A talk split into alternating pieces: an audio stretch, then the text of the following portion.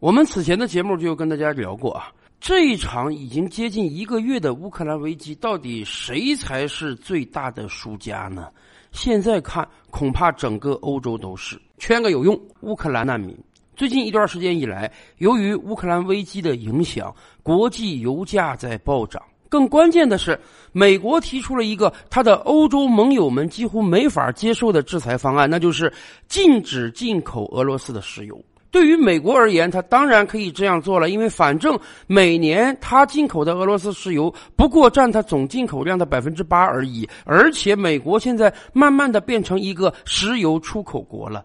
可是以德国为首的其他国家受不了啊，不买俄罗斯的石油，那么欧洲的能源危机将加剧。说实话，按照现在这样一个高油价的态势之下，即便你继续买俄罗斯的能源，欧洲也有点撑不过来了。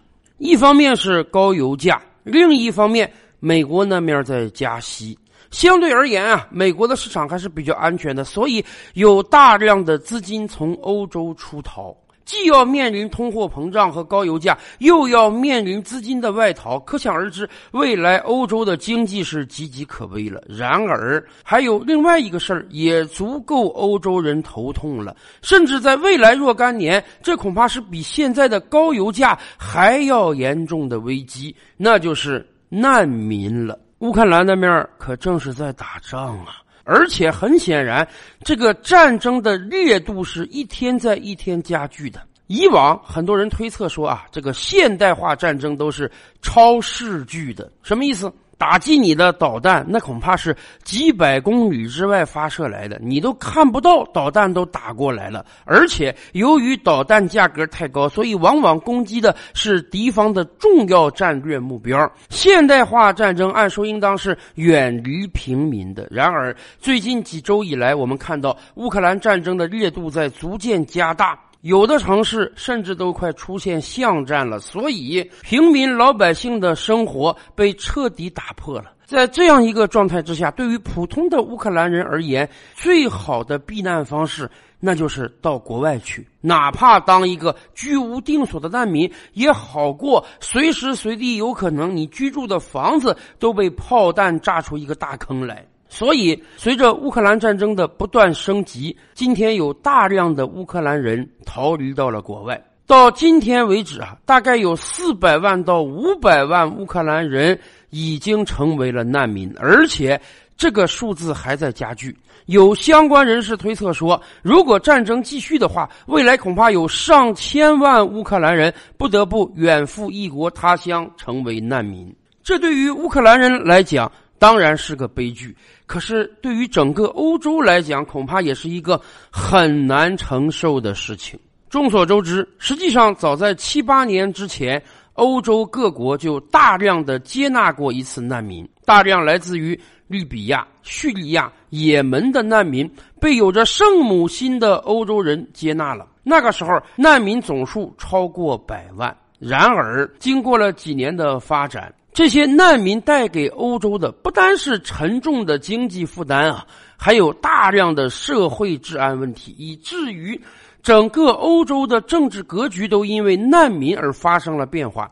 很多国家右翼、极右翼势力崛起，就是因为很多普通的欧洲老百姓感觉到，自打接纳了难民之后，他们的这个日子过得是一天不如一天了。相对而言啊，欧洲老百姓比较富裕，也有这个同情心和同理心。当大量的难民受苦受难的事实被报道出来之后，很多欧洲人是愿意拉他们一把的。但问题是，当难民数量越来越多之后，这已经成了欧洲重大的一个难以解决掉的问题了。所以，很多欧洲老百姓的心态正在发生变化。就在前两年啊，欧盟曾经协调开个会啊，德国提出来说：“这样吧，这么多难民啊，不能就让我们德国一个国家承担。欧盟这么多国家，咱们得按照国家大小、能力高低、经济强弱，我摊派一下，每个国家接纳多少难民。”当时啊，以波兰为首的东欧几个国家直接提出反对意见，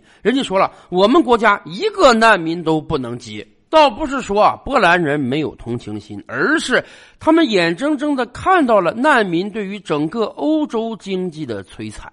而这一次，事情变得有点不太一样。乌克兰难民的数量是几百万的，是当年叙利亚、利比亚的几倍之多。而另一方面呢，很多欧洲人现在至少到目前为止，对于接纳乌克兰难民还是敞开怀抱的。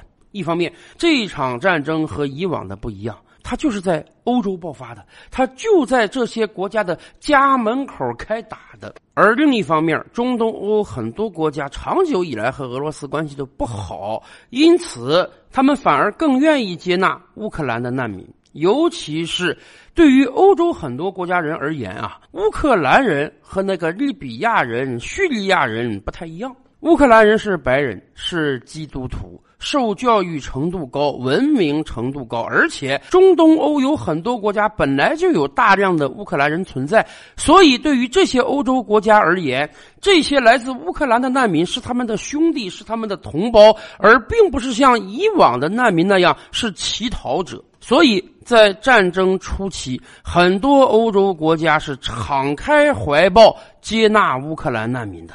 以波兰为例啊，到目前为止，波兰一共接纳了近两百万的乌克兰难民。这简直是一个让人不敢相信的数字。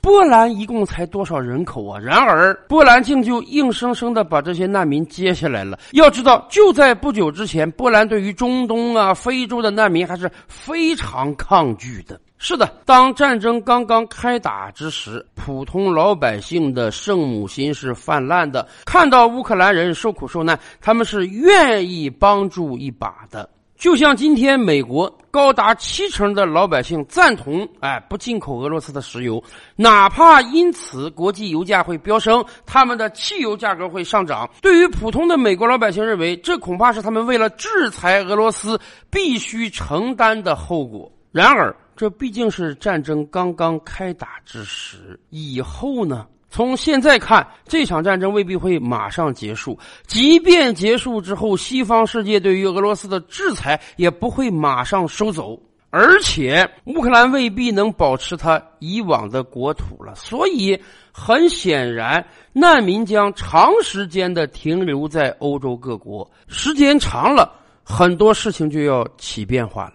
欧洲老百姓还能安然的接纳这些难民吗？咱们首先说说这场难民危机，直接受到最大影响的当然是乌克兰了。现在，在很多军事专家判断啊，乌克兰未来最好的结局呢，恐怕就是整个第聂伯河以东的领土通通丧失。不管他承不承认，一定会被俄罗斯失控的。当年苏联解体之时呢，乌克兰大概有五千多万人口。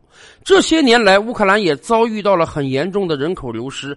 乌克兰账面上的人口也就剩四千多万人了。减掉整个顿巴斯地区，减掉克里米亚地区，再减掉第聂伯河以东的大片领土，那么有可能未来乌克兰所剩的人口也就是两三千万了。在此其中，再有五百万到一千万成为流落他乡的难民，那么。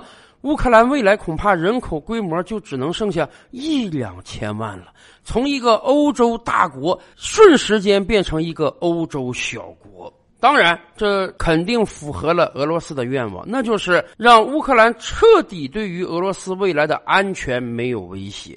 而另一方面呢，这么多难民会对欧洲其他国家的经济造成什么样的影响？波兰实际上已经有点受不了了。波兰现在正跟德国协商，每天用大量的火车和汽车把难民从波兰运到德国去。短短不到一个月的时间，收纳了超过两百万乌克兰难民。波兰还能挺更长的时间吗？尤其是啊。美英两国的态度很值得大家玩味。英国的政客们一开始叫嚷着他们要大量的吸收乌克兰的难民，结果到今天为止，他们还在签证问题上横搬竖挡，导致几乎没有多少乌克兰难民可以到达英国。要知道，以波兰为首的多个东欧国家，人家根本连签证都不要，你来我就直接发给你身份证了。美国的态度更是可笑。这一场乌克兰危机可以说是美国在后面撮合导致的。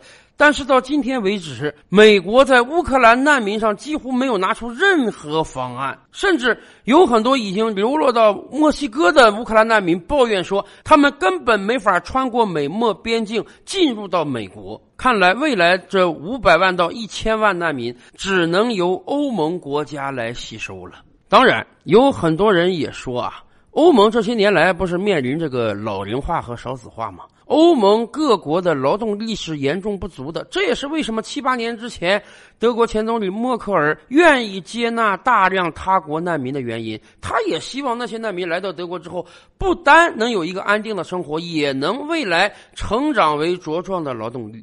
然而，这一次乌克兰来到各国的难民，却未必能遂了这些国家的愿。为什么？大家可以想想，这五百万乌克兰难民的人口结构。今天，人家乌克兰还在那打仗呢，乌克兰还是需要大量的人口和士兵的。所以，乌克兰总统泽连斯基的禁令说得很明白，严禁十八岁到六十岁的乌克兰男公民离开乌克兰的国境。所以啊，今天这五百万乌克兰难民，大多数是老弱妇孺。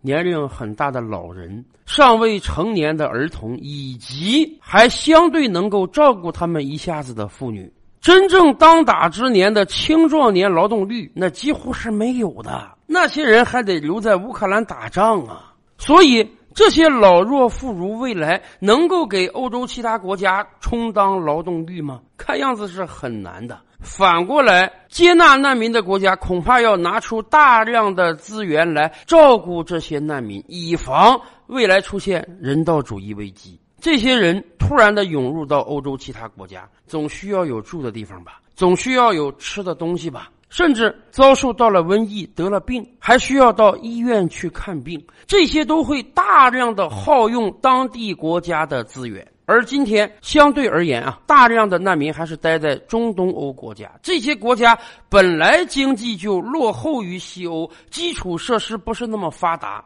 可以想见，未来这些难民的存在会对这些国家的经济造成多大的影响，而且恐怕远不止经济上的问题。以往我们讲啊，中东和非洲大量的难民来到西欧国家之后，造成了很多社会问题和治安问题。这也是为什么今天欧洲很多人反感难民的原因。很多暴力恶性事件是频发的。而今天，当很多乌克兰人成为难民之后，大家发现啊，这些老弱妇孺虽然干不出什么坏事但是针对他们的罪恶却时常发生。你想啊，这些人流落到异国他乡，没有吃的东西，没有住的地方，而且没有年轻的男性，没有能够保护他们的人，这就给了很多犯罪分子机会啊！在很多犯罪分子眼中，这些乌克兰难民那都是待宰的肥羊。今天，在很多国家已经发生了对乌克兰难民的恶性治安事件。很多国家已经开始提醒这些难民：你们来到一个陌生的环境，最首要的就是做好对自我的保护。所以啊，很显然，不管乌克兰危机在最近一两个月之内能不能得到彻底解决，难民将成为乌克兰、成为整个欧洲未来经济发展上一个非常重大的包袱啊。